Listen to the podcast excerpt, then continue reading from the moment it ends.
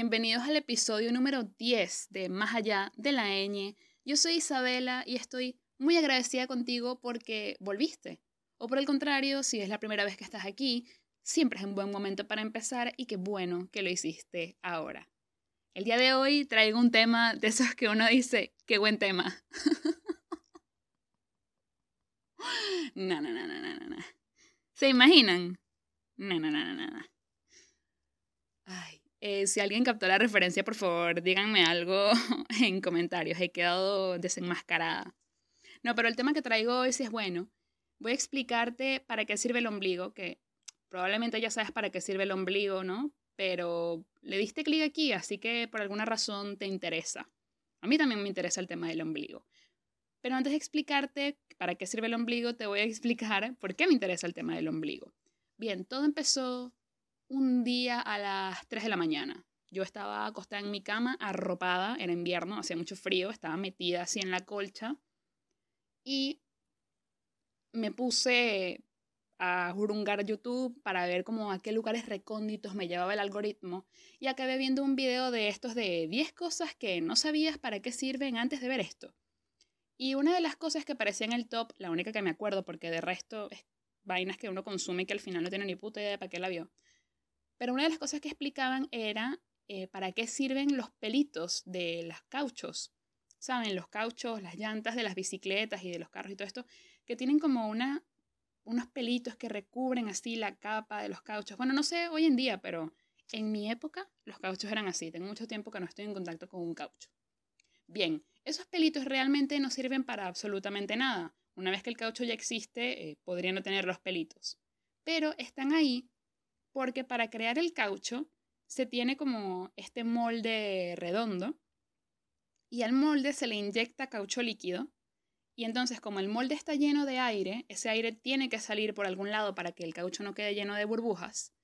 Y para que salga, se disponen en el molde como unos conductitos chiquititos para que el caucho quede pues bien formadito. Entonces, ¿qué pasa? Como esos conductitos igual están en el molde, el caucho líquido se sale por los huequitos y una vez que el caucho se seca, pues queda como ese resultado, ¿no? Del caucho líquido que salió por ahí. Bien, es decir, los pelitos de los cauchos no tienen ninguna utilidad, pero son como un producto, como un resultado de la creación del caucho. Y entonces inevitablemente, eran las 3 de la mañana, les recuerdo, cuando me explican esto, caigo en cuenta que los humanos también tenemos como esos pelitos que no sirven para nada, que es el ombligo.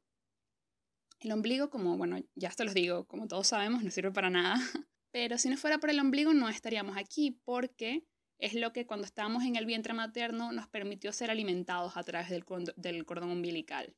¿Y por qué me interesa el ombligo si no tiene más nada que decir? Tiene mucho que decir, ¿vale? No hablen mal del ombligo, el ombligo es lo máximo. Desde el punto de vista de las ciencias evolutivas, los ombligos, digamos, tienen como un nombre técnico muy lindo que es espandrel, que en español es enjuta, pero la palabra espandrel me fascina, ¿vale? Así que la mantendré por el resto del video. Para explicar bien qué es un spandrel, tengo que remontarme un poco a biología de cuarto año. Voy a darles una pequeña síntesis para los que se copiaron los exámenes y no se preocuparon por entender realmente de qué trataba todo esto. Eh, la evolución es un proceso por la cual se dan como una serie de cambios en una, en una población biológica y estos cambios se dan a través de generaciones. El mecanismo que permite que estos cambios se den es la selección natural. Y digamos que los ingredientes que componen la selección natural son la variación, la herencia y la selección. No me voy a extender demasiado porque tampoco esto es un podcast de biología, pero en síntesis, la selección natural consiste en que los organismos desarrollan ciertas características que posteriormente van a ser pasadas a su descendencia. Entonces, obviamente, los organismos que tengan las características más aptas y más, más buenas, filóloga, ¿eh? Coño la madre. Y, las mejores características que les permitan sobrevivir son las que van a tener más chance de pasarlas a su descendencia.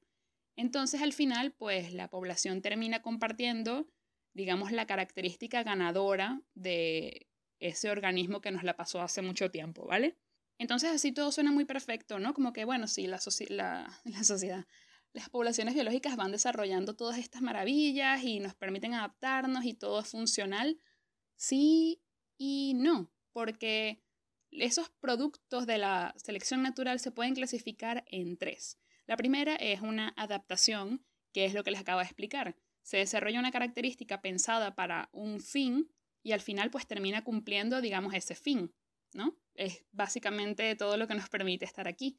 Pero también está, por ejemplo, la posibilidad de que esa característica que se pensó para cierta tarea termina realmente desarrollando otra cosa, o sea, ejerciendo otro papel fundamental en esa población biológica.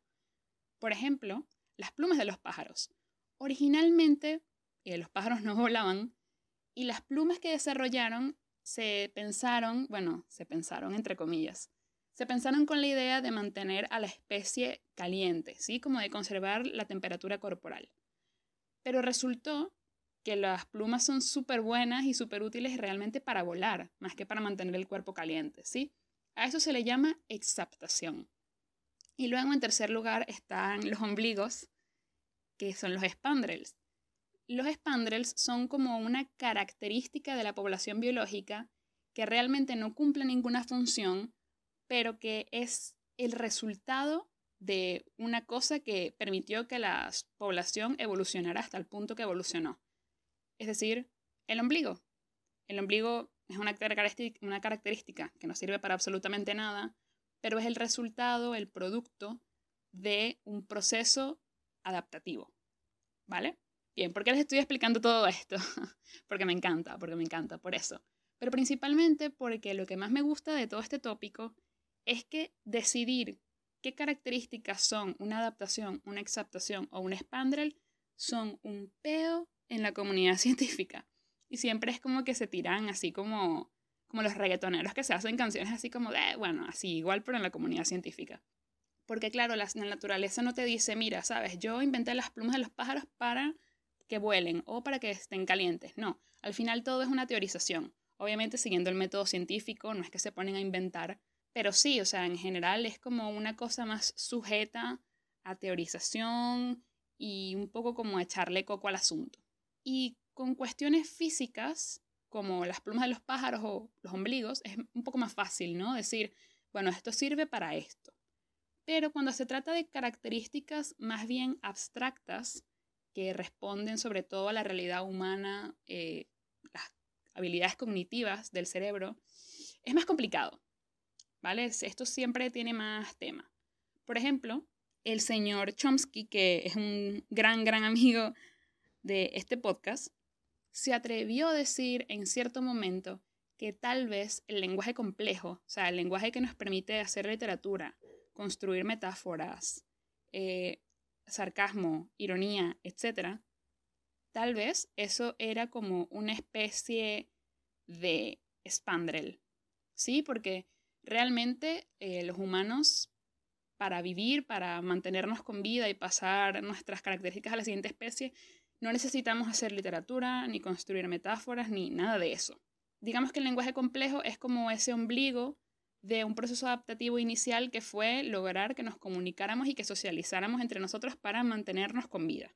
Pero mm, la teoría de Chomsky no dura mucho porque llegó el señor Pinker, que es un gran amigo también de este podcast, es como otro Andrés Bello.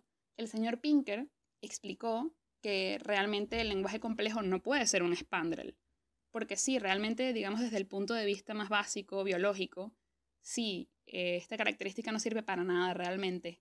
Pero hay que entender que los humanos no somos seres biológicos puramente, sino que somos entes biopsicosociales. Entonces sí, desde la parte bio, pues no, no sirve para nada el lenguaje complejo.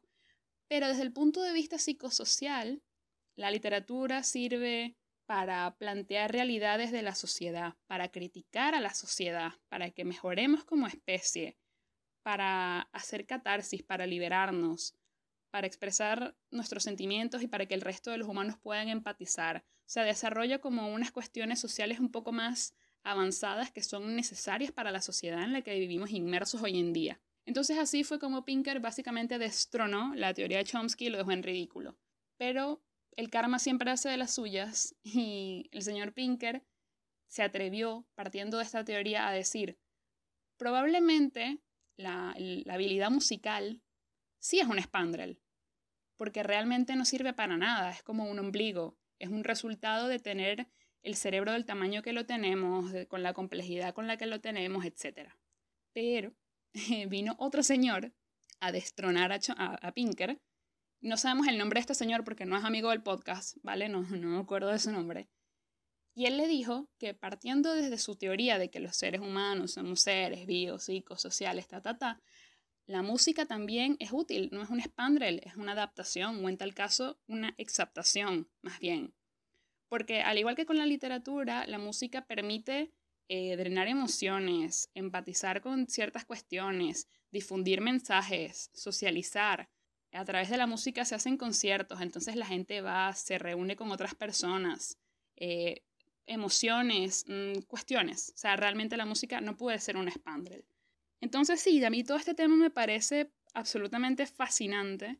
Siempre es curioso leer como todas estas teorías alrededor de qué es una adaptación, qué es una exaptación, qué es un spandrel. Y como al final todo esto es un tema, yo creo que todo al final es como, bueno, realmente no tanto, pero es como muy fácil rebatir ciertas cosas, porque por ejemplo tú dices, sí, el, el, el ombligo es un spandrel a nivel biológico, pero a nivel biopsicosocial, los humanos hemos conseguido darle como un significado al ombligo.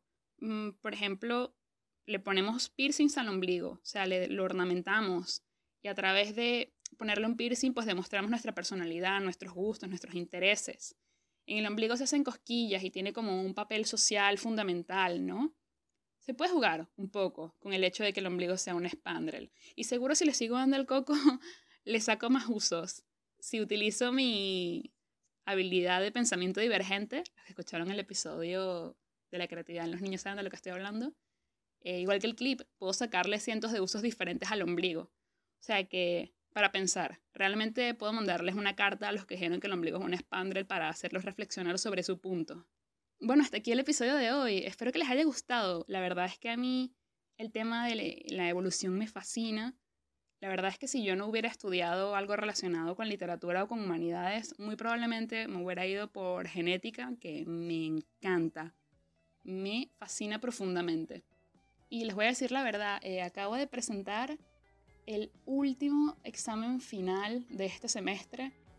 Estoy harta de pensar, o sea, ahorita que terminé de grabar el podcast lo que quiero es dejar de pensar, ¿saben? Desconectarme el cerebro y pensar en estupideces y ver videos de YouTube para que mi mente se centre en eso y no genere ninguna cadena de pensamientos compleja ni un carajo porque no puedo más. Por eso el episodio salió el sábado, lo lamento mucho, eh, hicimos lo que hicimos lo que pudimos. Bueno, Stephanie hizo, hizo todo, yo fui la que no estudió a tiempo y las vainas terminaron saliendo así.